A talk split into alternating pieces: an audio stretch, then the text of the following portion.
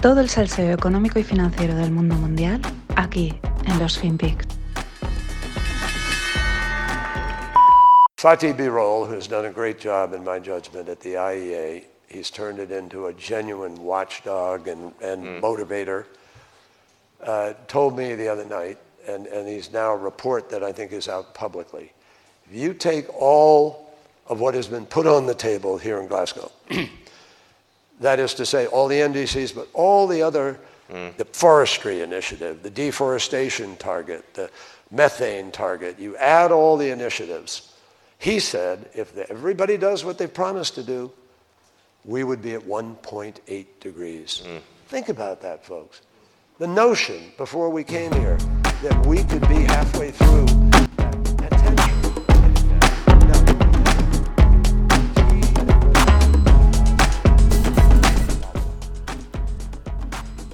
¿Qué tal, no financieros? Aquí estamos. Este que oís es John Kerry, el senador, candidato a la presidencia de los demócratas. Pues bueno, porque el COP se acaba. Sí, sí, el gran evento de las Naciones Unidas del cambio climático. 12 días de evento. Se acaba este fin de semana. Este es el último corte que os voy a poner. Es interesante porque, bueno, dice, es que si, si hacemos todo lo que la gente está diciendo, esto sería la leche, ¿no? Pero él está en el meollo, ¿no? Aquí eh, lo que llega, lo que la conclusión que sacas de esto, que la, mi reflexión es que este, este es el evento global, ¿no? La, la reunión de las Naciones Unidas, el evento, 12 días. Es que son 12 días de charlas, conferencias, reuniones, mm, pues bueno, para medidas, propuestas, etcétera, ¿no? Y, pero este es el evento global. Luego esto tiene las réplicas, cada uno no de este mismo, sino las que montan pues cada país, cada región, cada ciudad, cada municipio, porque pues hay que hablar de estos temas, ¿no? Y claro, ¿cuánta gente vive de esto al final? O sea, esto es una historia, es un, ¿vale? El, medio ambiente hay que cuidarlo, pero también es un poquito de problema generado, ¿no? Problema generado pues para generar aquí, desviar la atención. Al final aquí tenemos políticos, asesores, consultores, eh, cuya ocupación es hablar y hablar, propuestas, ideas, medidas, bla, bla, bla, que dice Greta Thunberg. Y claro, además de esto, pensad que hay que montar el circo, o sea, todo esto, la agencia, agencias de eventos, agencias de comunicación, agencias de marketing, en fin, una industria basada en medidas al aire, objetivos lejanos, buenas intenciones y toda una industria para desviar la atención, como comentaba Ismael Clemente, porque al final está todo el mundo con el que si emites más carbón, que si no, no sé qué, y mientras pues por detrás van colando, van colando cosas, ¿no? Como es que lo decía, lo decía. También a la manifestación. ¿Qué queréis? Environmental. Pero si yo soy de pueblo. Environmental lo que queráis. ¿Qué queréis? Así lo decía, tal cual, ¿no? Pues si yo soy de pueblo, lo que queráis, yo me subo a la manifestación. Y claro, mientras, lo que decía, mientras eh, el problema parece que lo va a solucionar la energía nuclear. Sí, esa gran apestado durante años que ahora necesitan colar como verde. Perdón, como energía de bajas emisiones. Es que verde es demasiado descarado. Eh, siempre lo ha sido. Ahora lo que pasa es que es la contradicción entre la turra antinuclear que llevas dando años frente a la realidad, que la realidad es la necesidad. Eh, conclusión, pues desviar la atención y tiramos de nucelar, que decía Homer. Con estas dos noticias, eh, primero, mmm, por primera vez en, en décadas, eh, Francia va a relanzar la construcción de reactores nucleares y va a seguir desarrollando energías eh, renovables. Esto es un titular de Macron muy bueno, ¿no? O sea, eh, vamos a seguir con nucleares, ¿no? Es como una manera de, suavizar el impacto de la noticia y dice, vamos a, a, volver a construir reactores. Ah, y renovables también, no os preocupéis, ¿no? Así lo hacemos como la, la energía nuclear más renovable, que ya digo, es la más barata, la que menos espacio consume, la que más genera, etcétera, ¿no? Pero claro, llevas años echándole pestes y ahora tienes que tirar de ella. Lo mismo sucede en Gran Bretaña. Ya lo comenté creo que la temporada pasada, pero respalda las minicentrales nucleares que ha desarrollado Rolls-Royce. Eh, en un intento de alcanzar emisiones netas de carbono cero. ¿eh? Fijaros lo, bien que juegan con la comunicación y cómo mezclan un mensaje eco-friendly, etcétera, eh, energía renovable, carbón cero, con lo nuclear que llevas años dándole palos. Esto es un proyecto muy interesante de, en vez de hacer centrales nucleares del tamaño que tenemos todos en mente, pues son unas centrales mucho más pequeñas, más baratas de hacer eh, y por lo tanto, pues mm, se pueden construir muchas, ¿no? Ya digo, al final eh, vamos a desviar la atención porque por detrás tenemos que tirar de nuclear. Quizás este siempre era el objetivo. Y vamos con los chinos, con los asiáticos, eh, sin dejarlo environmental, si yo soy de pueblo. China convertirá su polución en pienso para animales. Esta noticia me la pasaba mi amigo José Manuel Pesudo, que ya lo conocéis muchos.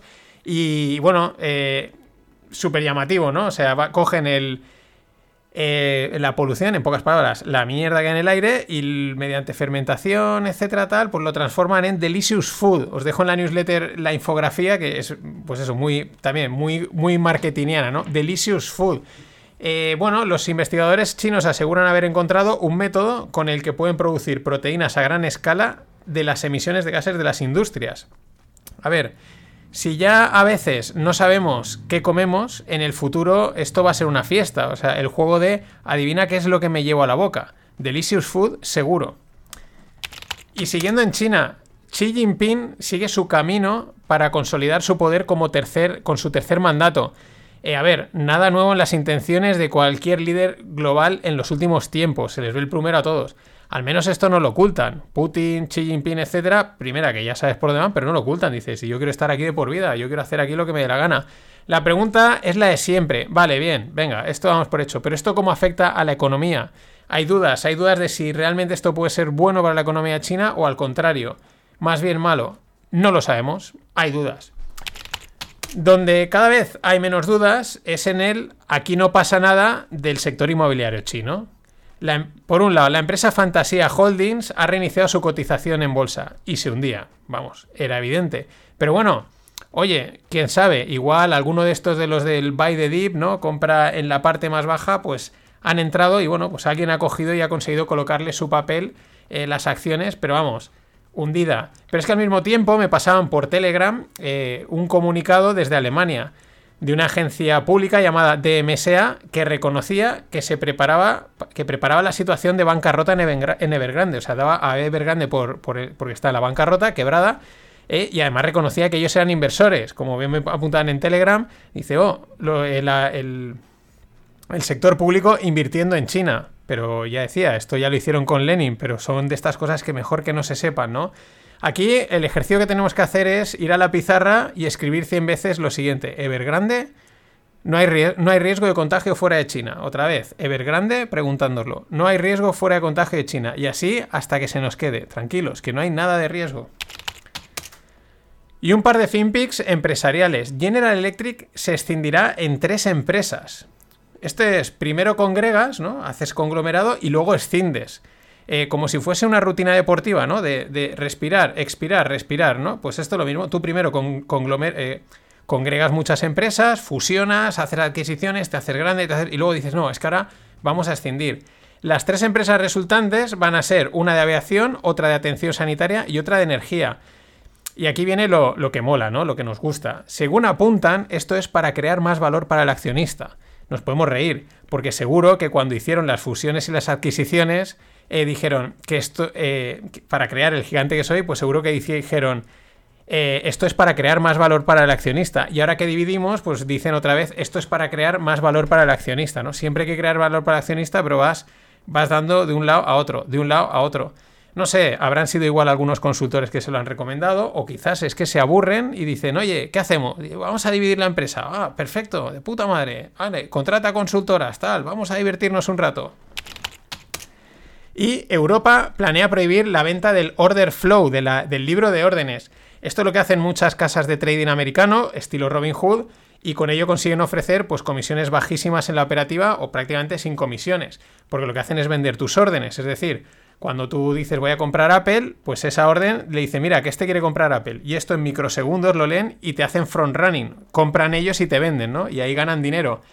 Eh, por un lado, pues podemos pensar, es una intervención de mercado, lo cual no mola, oye, deja que la gente haga lo que le dé la gana, porque también tú como cliente, pues si te dicen, oye, tus órdenes las voy a vender, pues si estás de acuerdo, adelante, ¿no?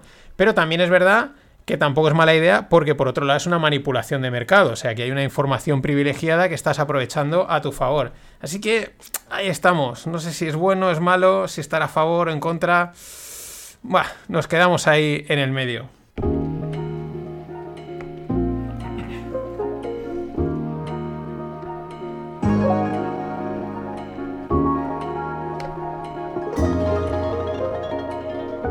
Vamos con el mundo tequi.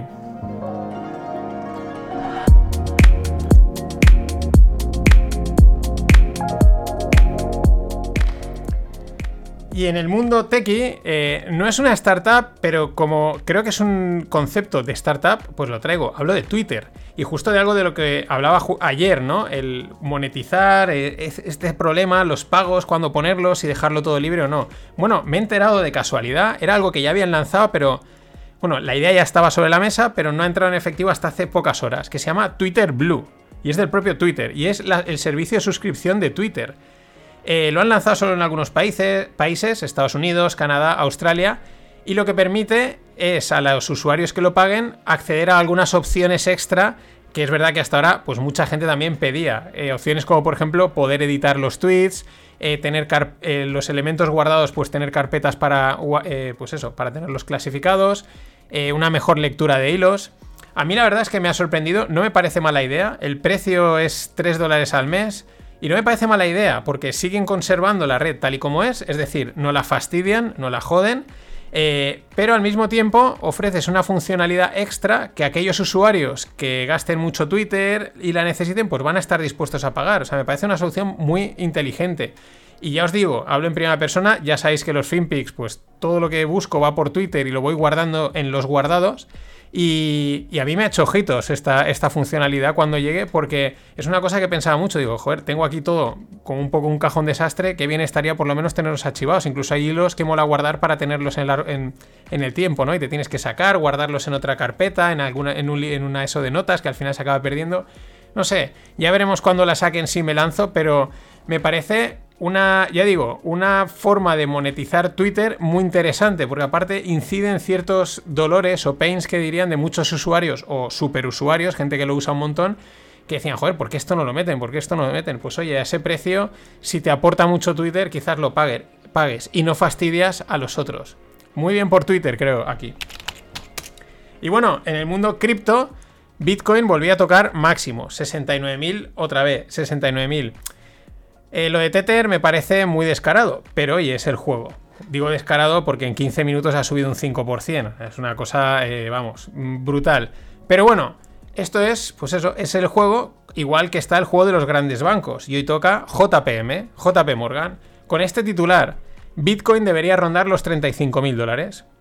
Y he de decir que desde que leí el, el, titular este, pues me tiene desconcertado. Fue hace un par de días, lo tenía ahí guardado y, y desconcertado porque, a ver, los grandes bancos juegan con las informaciones, pues para incitar que la gente compre o venda, porque a ellos les interesa lo contrario, ellos te quieren vender o comprar algo. Eh, y otras veces lo que declaran es lo que piensan, aunque eso es lo menos habitual, ¿no? Cuando dicen algo y es, es real lo que están diciendo. Siempre hay un juego ahí y oye, es parte del juego. Por ejemplo, lo típico es que un activo está en máximos y, y hoy es el titular, ¿esto va a subir más? Pues probablemente es que lo que quieren es vender y caerá. Otras veces eh, pasa lo contrario, un activo está en mínimos y el titular que oyes es va a caer más, ¿no? Para que la gente se ponga en pánico, venda y ellos lo que están es comprando. Eh, ya digo, puede que a veces en máximos digan que va a subir y es porque quieren que suba y viceversa, y otras veces en mínimos que quieren que caiga y viceversa, pero no es lo habitual, lo normal es un poco ese juego contrario. Y además hay que tener en cuenta que máximos o mínimos son momentos de mucho interés informativo para los inversores, ¿no? Hay mucho emoción ahí ligada. Y por eso el titular de Bitcoin debería estar a 35.000, pues me ha llamado la atención cuando Bitcoin está cotizando entre los 68 y 69. A mí esto me desconcierta, porque ¿cuál es la intención de JP Morgan? ¿Que caiga y así compran abajo o que suba y siguen vendiendo? Bueno, luego, como sucede siempre, entras en el cuerpo de la noticia y JP Morgan, al mismo tiempo que te dice que Bitcoin debería rondar el precio de los 35.000, considera que 100.000 dólares son posibles en 2022. Eh, yo en parte la idea que transmite JP Morgan estoy de acuerdo, creo que tiene que haber un precio de equilibrio en Bitcoin que aún nadie sabe cuál es. Unos querrán que sea 10 millones, otros querrán que sea 10.000, pero eh, en base a todas las narrativas que dicen, que si es el nuevo oro, que si es una divisa y tal, creo que debería alcanzar un precio de equilibrio, pero ya veremos cuándo lo alcanza y si lo alcanza. En cualquier caso, eh, este mercado, el cripto, el no cripto, el de bonos, el de acciones, pues tiene a todo el mundo desorientado. Y para muestra, la noticia de JP. Nada más, hasta mañana. Os dejo con esto. Daniel, ¿volando a dónde? ¿Volando a dónde, Daniel? Tienes 18 años, has invertido en Bitcoin los 35 euros del cumpleaños y los 40 de la comunión. ¿Volando a dónde, Daniel? Vete a estudiar, ¿verdad? Vete a estudiar que, que me estás tocando ya la po...